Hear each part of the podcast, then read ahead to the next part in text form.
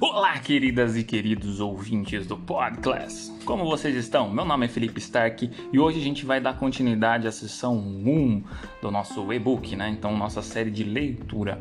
Hoje, na verdade, a gente vai falar um pouquinho de a educação à distância, né? Na verdade, é riscado, né? Educação à distância, porque na verdade, antes da gente falar educação à distância, a gente tem que falar da tecnologia na educação.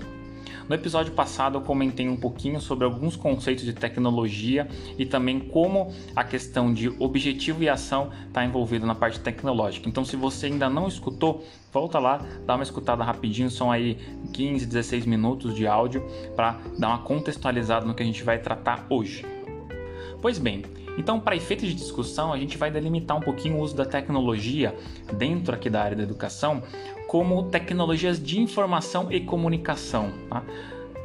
É, se a gente colocar uma abreviatura, a gente pode colocar ela como TIC, tá? Lembra até uma marca de caneta famosa aí, né? Que eu não vou citar para não ser desmonetizado, mas as TICs elas são muito importantes, né?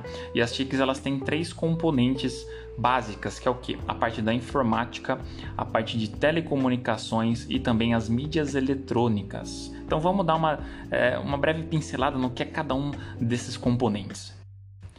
Pois bem, a primeira delas é a informática. Então, a informática ela pode se entender uh, desde um, um, armazenamento até uma transmissão de dados. Né? Então, ela, ela se entende enquanto algo que você tem ali uma parte de informação, né? uma parte realmente do que você está trabalhando ali dentro. Então, atualmente, o armazenamento ele ganha um dimensionamento em relação aos processos de educação mais tradicionais. Então, lá no primeiro podcast na nossa série, comentei um pouquinho sobre livro, mimeógrafo, né? Então, como que eu armazenava e como que eu transmitia esses dados, né? Então, vamos pensar o dado como algo mais, algo mais bruto, talvez, né? A gente sempre pensa em dado como algo 0, 1, 1, 2, 3, né? Então, são coisas mais jogadas. Mas vamos pensar também um pouquinho até em informação, né? É, a gente tinha livros também, então eu tinha esse tipo de, de dado ali dentro dos livros, né? Então, cadernos, livros, CDs multimídias, né? Eram bem comum antigamente vir junto a materiais, especialmente materiais de língua estrangeira. Eu tinha inclusive antigamente as famosas, né? Fitas VHS.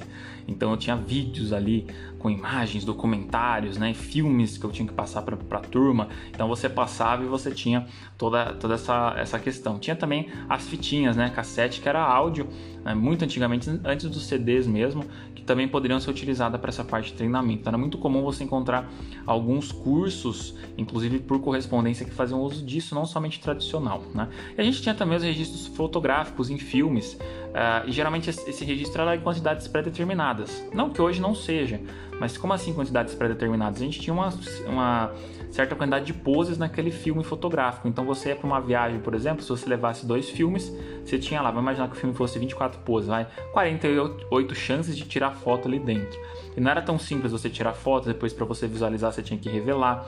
E às vezes acontecia de dar problema ao filme e você perder todas as fotos. Então hoje é muito mais fácil, você consegue recuperar é, e ter vários backups. E mesmo assim o pessoal perde, né? então tem que ter muito cuidado. Então essa é uma tecnologia que a gente tinha antigamente na educação atual, a gente pode utilizar fotos digitais, né? vídeos e textos acessíveis offline, então seja em discos, né? seja parte de CDs, DVDs, os próprios pendrives, então né? essa questão das mídias físicas estão caindo um pouco em desuso, mas a gente tem também os online, tá? E geralmente quando a gente trabalha essa parte de dados, seja armazenamento ou transmissão de dados online, a gente está é, conversando na que a gente chama de nuvem. Né? Então as nuvens elas estão muito associadas a essa questão de internet. Então é onde eu jogo os meus dados, ele fica lá numa nuvem de dados, né? Uh, e na verdade a nuvem nada mais é do que um servidor que fica longe lá da sua casa e você se conecta por meio da internet, né?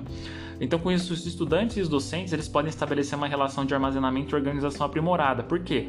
A gente consegue compartilhar documentos com muito mais uh, segurança. Então, antigamente, por exemplo, ah, vou emprestar um caderno para um colega, legal. Ele vai pegar esse caderno, se ele perder, se pegar chuva, se o cachorro dele comer o caderno, você perdeu. Né? Você não, não tem, você não sabe exatamente o que ele vai fazer ou não com aquele caderno. Hoje é o contrário. Hoje, se você souber utilizar as ferramentas de armazenamento e compartilhamento dessa, desses dados, você consegue restringir acessos, consegue permitir que as pessoas não apaguem, somente visualizem o que tem ali dentro.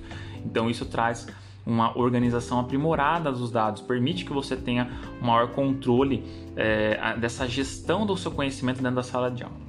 Então, ademais, nessa questão também de, desses sistemas, eles estão aptos ao que? Recuperar facilmente um conteúdo que está na nuvem.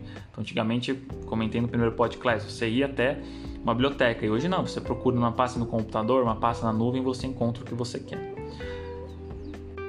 E aí nessa questão de transmissão de dados, a gente entra também na parte de processamento. Então, eu tenho que ter um processamento dessas informações de maneira digital e é um outro componente importante também do conhecimento da informática. Né? Então, esse processamento ele pode acontecer tanto na parte de computadores, notebooks ou tablets ou também nuvens. Então, hoje nós já temos ah, aplicativos que funcionam não na máquina. Né? Então, o que, que seria isso? Vamos imaginar, você entra lá no, no Google, por exemplo, eu quero fazer um documento. Então eu tenho lá o Google Docs, eu consigo fazer isso de maneira online. Então aquele software de editor de texto ele não está rodando na sua máquina, ele está rodando lá no servidor. Então o poder de processamento ele vai estar tá todo centrado lá, né, na, naquela máquina. Você vai ter que estar tá, o que? É, ter uma conexão boa com a internet para fazer essa interface e também vai ter que ter um navegador para que você consiga mexer, né, que seja adequado ali. Então, você tem isso, então as tarefas, elas, é, como conversão de arquivos, criptografia, uso de calculadoras científicas, e você consegue ter uma gama gigantesca de aplicativos que você pode embarcar nesse processamento de informação. Então, hoje um estudante com um smartphone, desde que ele saiba uh, utilizar adequadamente, seja orientado para isso. Então, aí que está a importância de fazer é, toda essa questão de, de, entender o que é uma TIC, né, que é uma tecnologia da informação e comunicação, ele pode instalar uma calculadora, ele pode consultar uma enciclopédia ali dentro ali daquele smartphone dele, então ele busca essa resposta com um, muito mais rapidez. É claro que o ideal não é ele buscar a resposta pronta, né, é ele buscar subsídios para que ele consiga realmente criar aquela resposta. Então tudo isso é importante. E a questão também quando a gente fala de processamento de, da de, dados, a gente está trabalhando a segunda componente da TIC, que é a telecomunicação.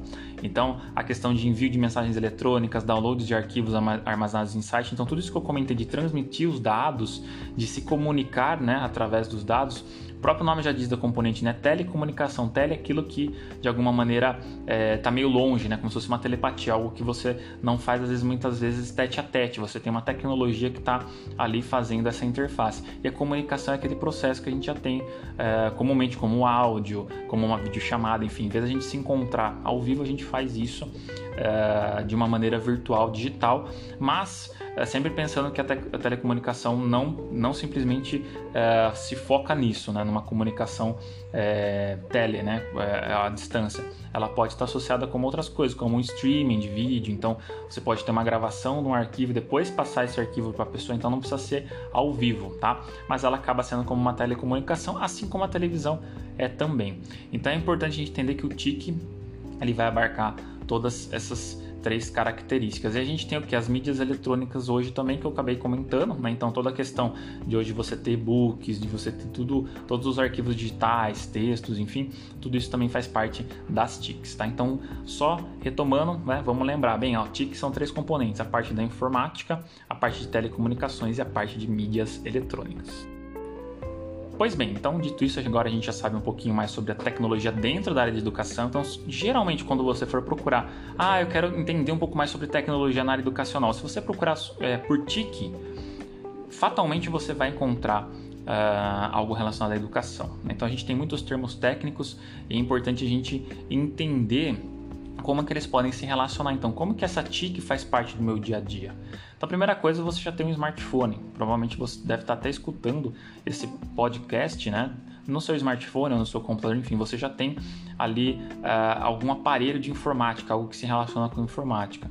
Mas se a gente for pensar no nosso dia a dia, vamos pensar hoje no seu próprio smartphone, né? Quantos e-books ele poderia armazenar, quantas músicas ele armazena, ele armazena quantas fotos. Então, aquela questão que eu comentei ali no começo, né, de você ter filmes para tirar fotos, hoje você tira foto com muita facilidade, né? Então, esse tipo de processo ele tem que ser visto como uma conquista né, do usuário, né? Então, saber utilizar com qualidade, ao contrário do que a gente faz hoje. A gente a está trocando a qualidade de antigamente, que muitas vezes a gente, ah, não, não tenho tanta foto, vou ter que tirar pouco, eu vou pela quantidade. E aí nessa quantidade a gente se perde porque a gente não tem mais aquela, ah, não, agora que eu tiro um monte eu não me preocupo com a qualidade. Não, a gente tem que se preocupar com a qualidade, né? E passar isso também nossa sala de aula e nós enquanto profissionais. Se a gente for pensar também no smartphone, hoje eu consigo assistir um vídeo pelo smartphone, não preciso numa locadora, né? Comentei das fitas VHS, então não preciso lá alugar, não preciso reservar, não tem um custo associado, né? Então é muito mais, é, muitas vezes muito mais barato Você não tem o custo associado, associado do, do, de você fazer o transporte até lá, de você ir buscar essa fita, voltar para sua casa, que isso muitas vezes a gente não leva em consideração. Né? Quando a gente parte para o digital, isso é uma economia, tanto de tempo quanto também de recurso. É, hoje um smartphone, por exemplo, vamos focar nesse nosso aparelhinho aí mágico, né? É, ele consegue pegar, por exemplo, dados de, de GPS, né? Desde que ele tenha GPS ou de Wi-Fi também, é, por meio de triangulação, né, que é um processo aí que ele utiliza antenas né, de, de telefonia para fazer isso e saber a sua localização. Então, aquela questão de você navegou num site, você passou perto de uma loja e aí começa a bombardear você com várias propagandas no seu e-mail ou no, ou no navegador.